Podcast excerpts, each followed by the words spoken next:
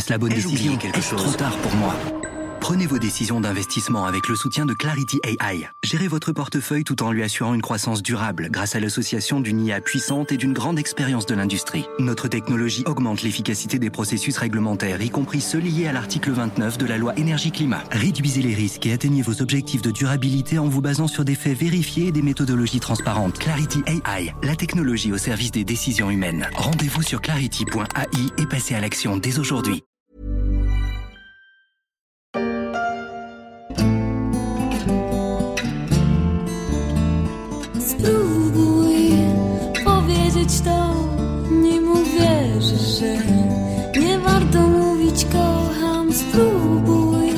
Retour dans les années 90 et balade dans le rock polonais émergent avec cette chanson du groupe A.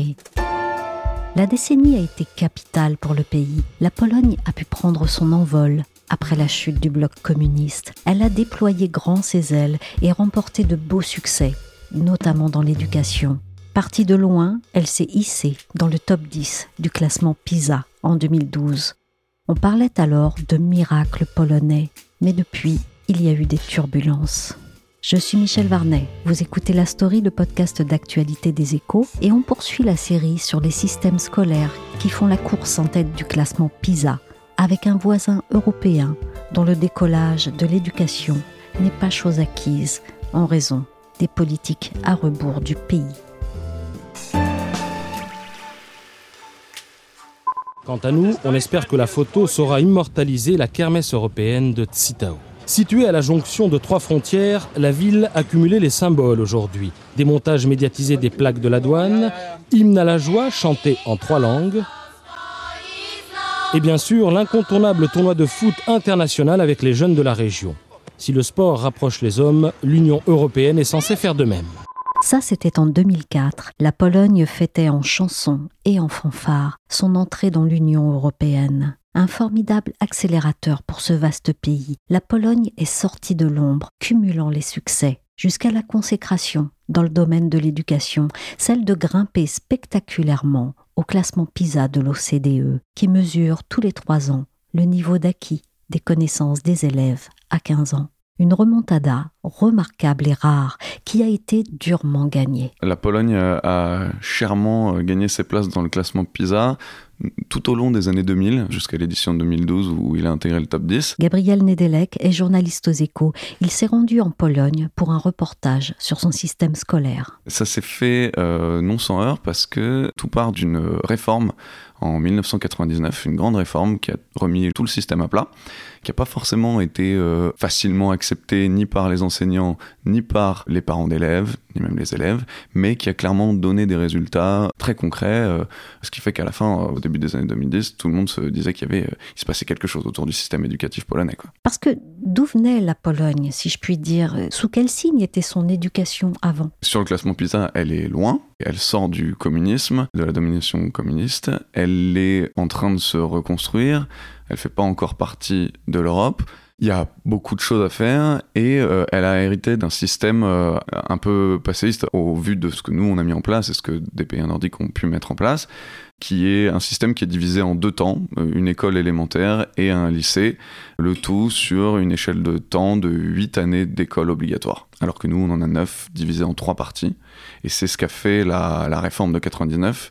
Elle a remis à plat tout ça, elle a créé un collège qu'on appelle le gymnasium, et elle a allongé d'un an euh, le nombre d'années obligatoires pendant lesquelles les élèves doivent aller à l'école. Oui, donc la Pologne restructure son système scolaire pour sortir de l'ère communiste et se préparer à intégrer celle de l'Union européenne. Mais dans les fondements de l'enseignement, ça a consisté en quoi? Le nouveau système éducatif qui a été mis en place, repose principalement sur le fait de rallonger d'un an l'école obligatoire pour les élèves, passer de 8 à 9 ans ce qui a permis également de créer un collège, une période de collège entre l'école élémentaire et le lycée, une période de gymnasium comme nous. Et il repose aussi sur une forme d'incitation à la performance des enseignants. On les a poussés à se former avec un système qui se base aussi sur, la, sur une meilleure rémunération du fait de la formation, ce qui a finalement tiré un peu tout le monde vers le haut, tout le système vers le haut, permis d'atteindre les très bons résultats du début des années 2010 qui sont vus donc dans l'édition de PISA de 2012. Et tout cela, Gabriel, ça s'est fait dans quel climat, dans quel environnement? Ça se fait dans la douleur parce que le ministre de l'Éducation de l'époque va un petit peu au forceps. Euh, les, les, enseignants, les parents d'élèves comprennent pas bien euh, la finalité de la réforme, comprennent pas bien ce que ça va pouvoir apporter. Euh, c'est un énorme chamboulement parce que euh, créer un collège euh, à partir de zéro, c'est enfin c'est un, petit séisme en fait. toutes les communes peuvent pas en avoir, donc il faut que les élèves puissent aller dans d'autres villes, donc il faut des moyens de transport, il faut trouver les bons bâtiments, il faut trouver les enseignants pour rajouter cette période scolaire. Donc c'est un énorme bouleversement qui se fait avec des grandes manifestations, des grandes oppositions. Le ministre tient bon, il finit par se brouiller avec tous les enseignants, tous les syndicats, avec les parents d'élèves, avec son gouvernement, ce qui fait que d'ailleurs, ça va lui coûter sa place après. Mais en 2012, tout le monde, tout le monde s'accorde pour dire que c'était une réforme qu'il fallait faire, malgré les problèmes que, que ça a causé à sa mise en place. La Pologne est un pays situé en Europe centrale. Elle compte près de 38 millions d'habitants sur un énorme territoire, le huitième plus grand d'Europe. Elle fait d'ailleurs partie de l'Union européenne de l'espace Schengen, mais sa monnaie locale est le zloty. Sa langue est l'une des plus compliquées à parler. Son alphabet a 32 lettres, dont certaines sont assez étranges. Comme par exemple... Euh... Ok? Oui, et ça porte ses fruits, au point que l'on parle à ce moment-là de miracle polonais, c'est ça? C'est ça. Donc en 2012, quand la Pologne intègre le, top 10 du classement PISA, et qu'il avait comme ça progressé euh, tout au long des années précédentes, hein, il se passe un mouvement autour de la Pologne dans, les grandes instances euh, d'éducation internationale, où on se dit que, euh, voilà, est-ce que la Pologne ne serait pas la nouvelle Finlande, parce que la Finlande était aussi portée au nu pour son système éducatif et s'était placée très haut dans, dans le classement PISA. Tout le monde a commencé à essayer de s'en inspirer, à vouloir les interroger, à comprendre ce qui s'était passé, et on parle de miracle aussi parce que les Polonais eux-mêmes comprenaient pas comment ça se faisait qu'ils soient devenus aussi bons en, un temps euh, finalement assez record. Hein. C'est sur l'espace de 10 ans quasi, euh, un, poil plus de 10 ans que la Pologne a obtenu des très très bons résultats euh, dans les classements PISA, notamment en lecture, en mathématiques. Mais Gabriel, ça n'a pas duré. Que s'est-il passé? Malheureusement, euh, ça dure un temps très court. Le miracle prend fin, en tout cas le, sentiment du miracle prend fin en 2015 avec l'arrivée au pouvoir du Parti conservateur PIS qui décide en réalité de détricoter toute cette réforme. Il pense que c'est une bonne façon d'avoir le soutien euh, d'une partie de la population, de mater aussi les, enseignants qui sont, qui sont aussi une force d'opposition assez, assez forte. Donc euh, il décide de, revenir complètement en arrière. Cette réforme, elle est décidée en 2015, c'est quasi l'une des premières mesures prises par ce gouvernement conservateur. Elle met deux ans à entrer en vigueur en 2017 et euh, concrètement ça se traduit par euh, un vrai retour en arrière, donc un an de moins d'école obligatoire et disparition du gymnasium. Donc à nouveau un séisme, mais un séisme inverse, alors que à ce moment-là, en 2015, tout le monde sait que euh, la réforme de 99 a porté ses fruits et euh, que euh, la Pologne a des étudiants bien mieux armés sur la scène internationale pour être performants dans différentes entreprises. Alors, du coup, aujourd'hui, qu'est-ce qui régit la politique de l'enseignement en Pologne? Cette réforme, d'ailleurs, qui a été, qui a été appelée la réforme inversée, comme son surnom l'indique, elle a tout simplement détricoté tout ce qui avait été fait par la réforme de 99, mais en instillant aussi une direction, une orientation idéologique très conservatrice, au point que à la rentrée prochaine, là en septembre, les enseignants vont devoir ajouter une heure de cours à leur, euh, à leur programme, une heure de cours qui s'appelle euh, Histoire euh, et aujourd'hui, quelque chose comme ça. Mal traduit en français, ça donne ça. Et ce cours d'histoire est en fait une sorte de réécriture de l'histoire par le gouvernement polonais, le gouvernement conservateur, euh, réécrit par un seul auteur, sans concertation, et euh, c'est un peu la marque, c'est un peu la marque de fabrique et la ligne que qu'essaye de tisser avec cette réforme le gouvernement conservateur polonais ils essayent un peu de réécrire l'histoire. C'est en tout cas comme ça que l'interprètent euh, les syndicats. Le gouvernement essaye lui de, défendre sa propre vision du monde, un peu sur d'ailleurs sur une c'est un peu soviétique en accusant les agents étrangers de vouloir euh, s'immiscer dans la dans la pensée des Polonais. Le parti au pouvoir, le parti du droit et de la justice, est accusé de dérives conservatrices et antidémocratiques. Nous sommes ici car nous ne sommes pas d'accord avec ce qu'il se passe dans notre pays, ce que le gouvernement fait avec la presse, la Cour constitutionnelle et la réforme de l'éducation. Ce détricotage, ça se voit dans les résultats? Le détricotage initié par la réforme inversée, il se voit en fait pas encore, en tout cas pas encore dans le classement PISA, parce que le dernier opus de ce classement a eu lieu en 2018. En tout cas, les résultats sont sortis en 2018 et portés sur l'année 2017. Or, cette réforme inversée, qui a été décidée en 2015, est complètement entrée en vigueur en 2017. Donc, pour l'instant, ce retour en arrière qui est pressenti par les observateurs, qui est pressenti aussi euh, ben, par les analystes internationaux des systèmes éducatifs, ne se voit pas. Sauf qu'il risque clairement d'être euh, assez visible dans le classement de 2023, qui porte sur l'année 2022 des personnes que j'ai interrogées, euh, des chercheurs qui ont mené leurs propres études basé sur les critères PISA, voit déjà clairement un décrochage en lecture en mathématiques. Après, il y a aussi plusieurs euh, choses qui, se, qui s'ajoutent à cette euh, situation, puisque le, le classement de 2023, il va aussi donner à voir les conséquences du Covid qui ont été euh, très importantes euh, en Pologne, puisque la Pologne est l'un des pays européens où les écoles sont restées le plus longtemps fermées. Donc ça va forcément avoir un impact sur euh, le niveau des élèves. Et pour les enseignants, quelles sont les conséquences de ce retour en arrière L'un des gros problèmes actuels du détricotage lié à la réforme, c'est effectivement la situation des enseignants. Ils avaient connu une période assez faste, justement, depuis la, réforme de 99, comme on avait dit. C'était aussi passer par des incentives en termes de salaire. Là, c'est complètement l'inverse. Aujourd'hui, il y a un vrai souci sur le salaire des enseignants. Le salaire de départ des jeunes enseignants est aujourd'hui plus bas que le SMIC polonais, que le salaire minimum polonais.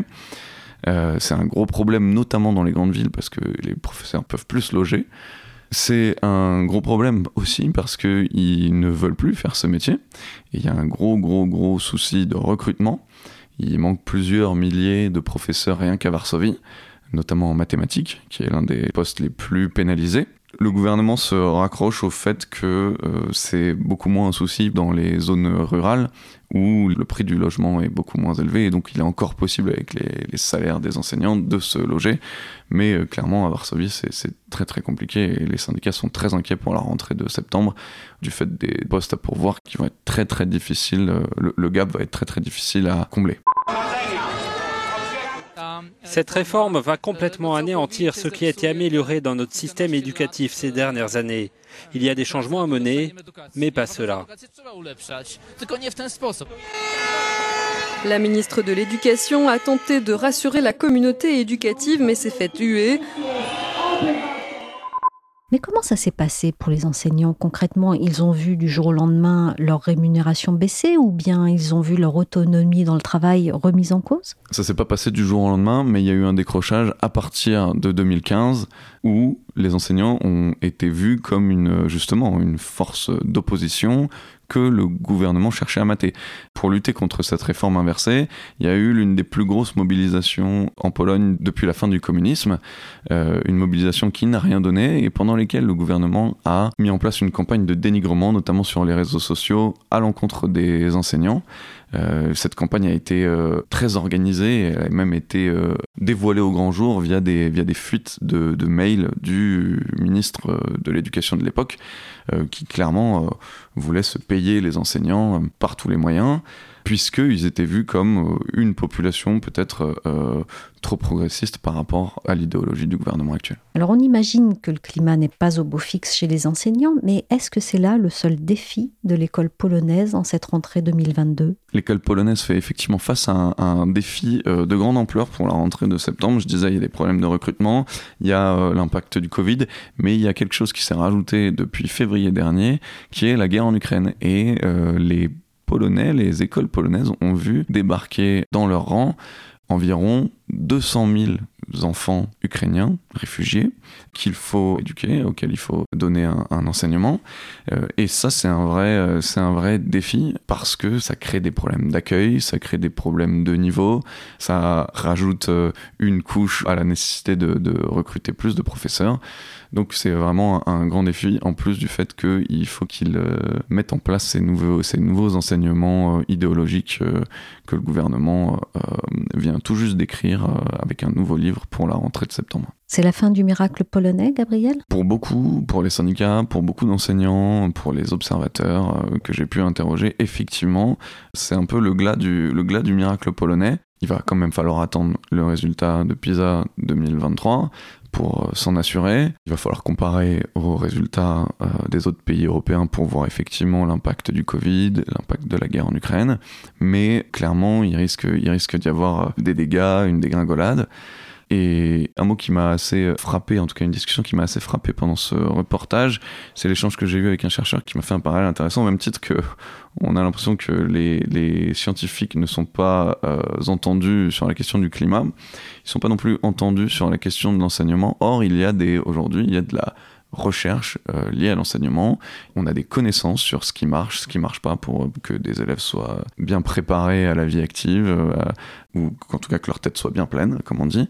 Mais clairement, euh, le politique s'immisce dans, cette, dans, dans cet espace, dans l'espace de l'enseignement, et ça peut laisser des dégâts dont on verra probablement les conséquences l'année prochaine.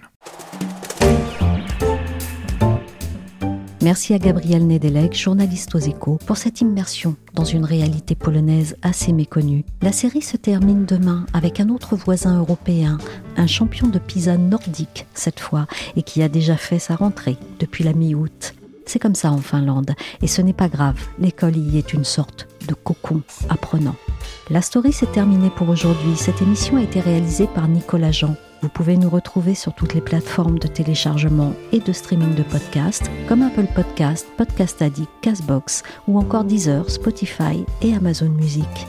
Pour suivre l'actualité à travers nos articles, nos analyses ou encore nos enquêtes, rendez-vous chaque jour sur leséchos.fr.